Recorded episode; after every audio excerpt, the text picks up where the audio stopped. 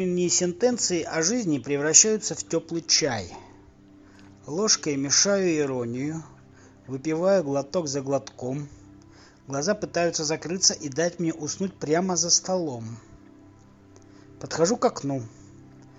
Вглядываюсь в улицу и понимаю, что все происходящее в моей жизни не тянет даже на дешевое бульварное чтиво. Я хотел было возмутиться, ударить рукой по подоконнику, но телефон подал сигналы, и я увидел сообщение. Ответив одной цифрой и буквой, я пошел в сторону выхода.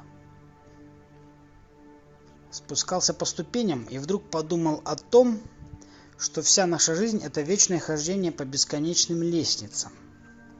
Кто-то идет по ним вниз, не замечая, как достигает самого верха – а кто-то изо всех сил бежит вверх, но в итоге скатывается в самое начало. Мне всего 22 года, а я уже успел состариться и похоронить себя в начале карьерной лестницы. Я живу на странном необитаемом острове. Обросший и усталый, строю плод из мыслей и жду, когда он станет таким прочным, что я смогу уплыть отсюда и больше никогда не возвращаться.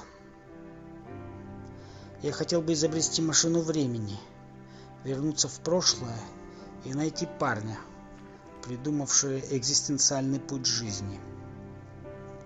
Я бы показал ему пару кадров из будущего и убедил бы его не разбрасывать зерна своей идеи по всему миру. Без пяти.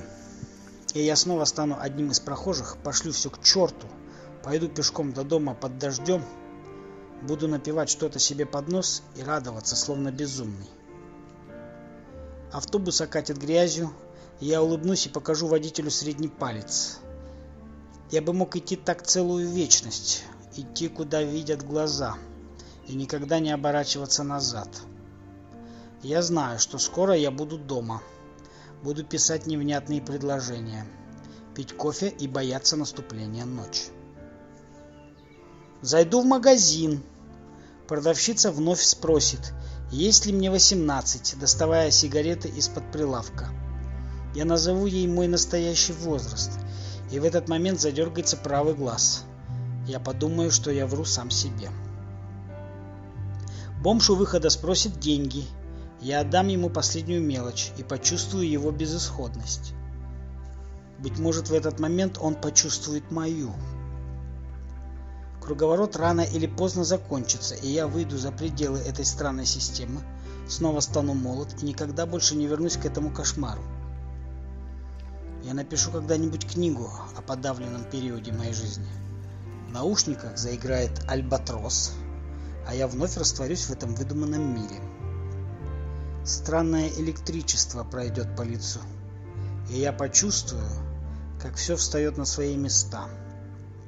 Кажется, если я бы прикоснулся к кому-то в этот момент, то смог бы передать свои чувства, что я накопил за этот год.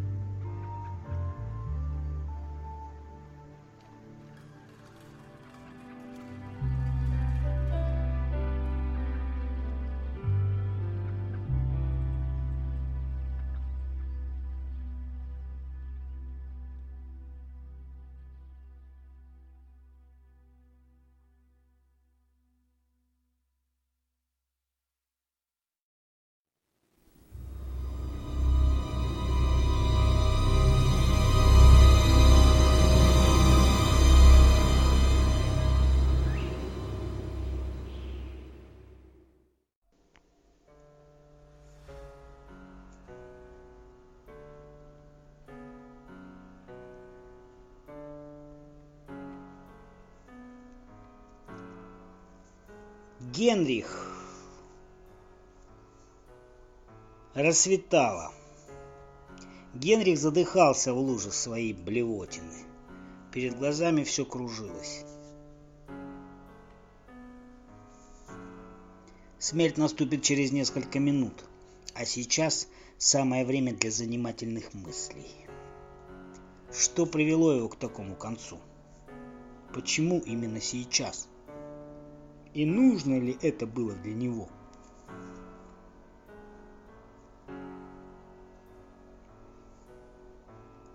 Жизнь, по его мнению, делилась на несколько частей. Самым ярким было детство. Нет, он никогда бы не сказал, что в детстве его было плохо. Все эти игрушки, дворовые друзья, домогательства со стороны взрослых – все это было для него далеким сном.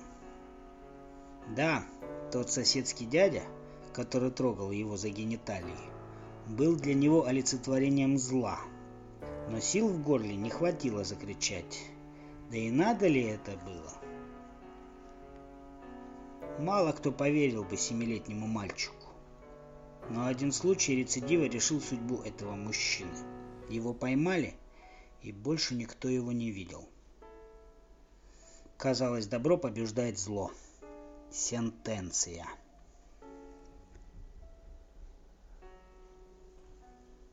Вторая часть жизни делилась на школьные годы. Там Генрих узнал, что такое чувство стадной безопасности. Его учили быть со стадом. Учили ущемлять слабых, ненавидеть сильных и не думать о чем-то другом. Но все же в этом были свои плюсы. Книги, которые он читал, давали ему надежду, что есть места, где все же нет прикосновения человеческой сущности, где можно быть самим собой и не вести себя, как остальные. Строки о далеких берегах пленили его, и внутри поселилась призрачная надежда на то, что скоро он сможет покинуть родные края и обрести ту призрачную мимолетную свободу, хотя бы на секунду. Когда учителя нашли у Генриха запрещенные книги по типу Селлинджера над пропастью воржи, его наказали. Учительница порола его перед всем классом, но он умел уходить из этого мира – не становиться участником подобных действий. Он был где-то на тех сказочных берегах, сидел на побережье, наслаждался закатом и думал о своем. Юность переплеталась с молодостью. После окончания школы он подался в институт. Хотел отучиться на журналиста-международника, путешествовать по миру, писать статьи о далеких мирах, доносить до людей теплоту в своих строках в какой-то мере у него это неплохо получалось. Первые три курса он окончил на отлично. Затем появились друзья, выпивка, женщины, и он поддался страстям. Мир желаний скружил ему голову, и он почти потерял над собой контроль. Но однажды утром он проснулся в незнакомой ему квартире, среди кучи пустых бутылок и незнакомых ему людей – и его осенило, что в этом направлении с ним не случится ничего хорошего. Он осознал, что ради мимолетных развлечений он практически продал свою мечту за бутылку дешевого алкоголя и мимолетных половых связей. Он встал, посмотрел на себя в зеркало и ужаснулся. Обросший, небритый и помятый. С того дня он вернулся к обучению и довел его до ума. Спустя два года Генри закончил учебу с отличием. Оставалось дело за малым – найти себе подходящую работу.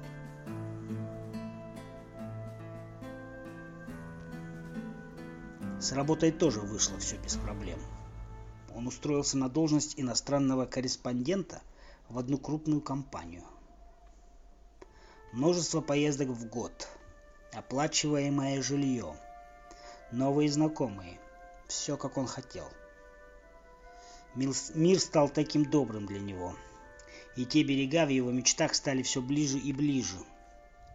В тайне он писал книгу о китах, живущих возле австралийских берегов. Его начальство все устраивало, все было хорошо, пока он не начал замечать суть происходящего в этом мире. Когда Генрих не успевал выполнять свою работу, ему делали замечания. Никого никогда не волновали причины не сделанной работы. Всех интересовали только результаты. В один момент его директор показал свое истинное лицо.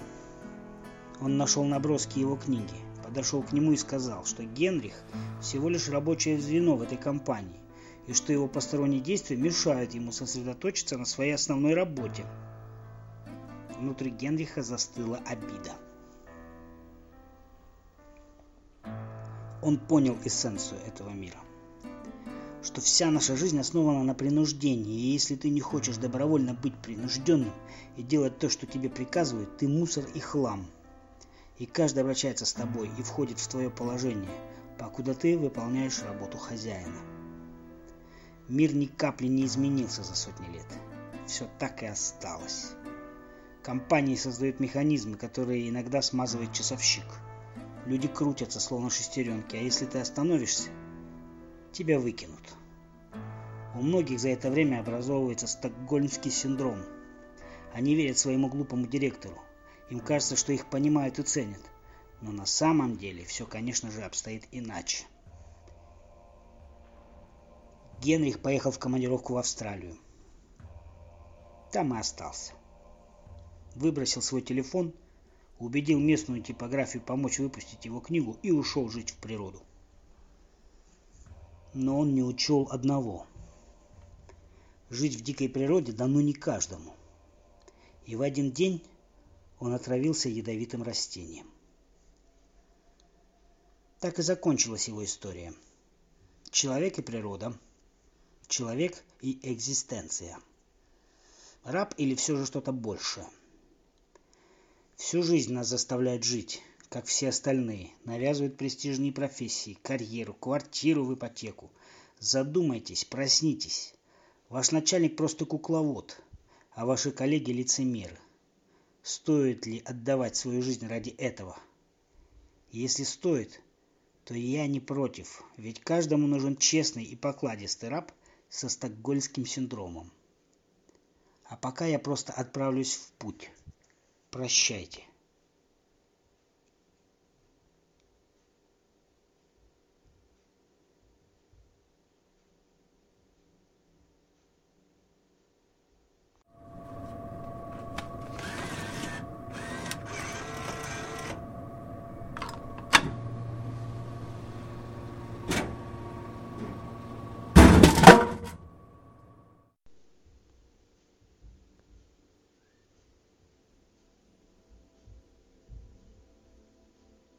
А что мне ваши улицы на пепелище? Инстинкты стадные. Если в моем сердце живет капля свободы. Свободы безвременной, без отчизны и родины. Полет души и благодать, глоток воды родной. И каждый новый день я буду носить ее, словно самая модная. А разум будет скулить и стонать, что она к жизни непригодная. 31 июля. Ответ от Анны. Такое безумное утро. Куча мыслей.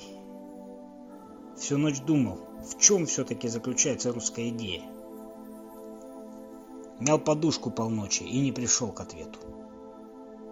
К утру нашел силы встать, спросить у подруги. В ответ услышал. Ты что, Бердяев, что ли? Ну, может быть и Бердяев? Но совсем не с тем ходом мышления.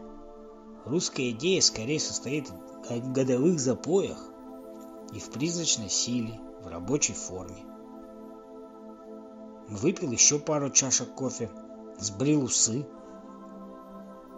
Долго думал о вечности. Люди соседнего дома словно наблюдали за мной, но никто не тыкал пальцем. Телефон молчит уже пару суток, Беспокойство мучает. Выхожу в подъезд, курю сигарету и прихожу к слайду в голове. Мой дом возле моря, но я в нем один. Мысль о том, что кто-то будет жить там со мной, стала отрицательной. Когда же кончится зима? Сколько еще я буду жить в рутине? Насколько меня еще хватит? Это вопросы времени. Я все так же пытаюсь избежать взрослого мира и представляю, что моя работа – это игра, а зарплата – лишь приз. Придумываю каждый день себе разные роли, каждый день новая жизнь, новая судьба и новый конец. Разные люди, а внутри все тот же человек, и даже красивые женщины заставляют меня становиться камнем. Ведь вокруг почти не осталось тех, кто скажет мне что-то умное. Этот век создан не для меня. Через пару минут я вновь выйду в эту игру, так и не подведя итоги. Игра — это моя мука, но ведь в ней я так часто становлюсь победителем.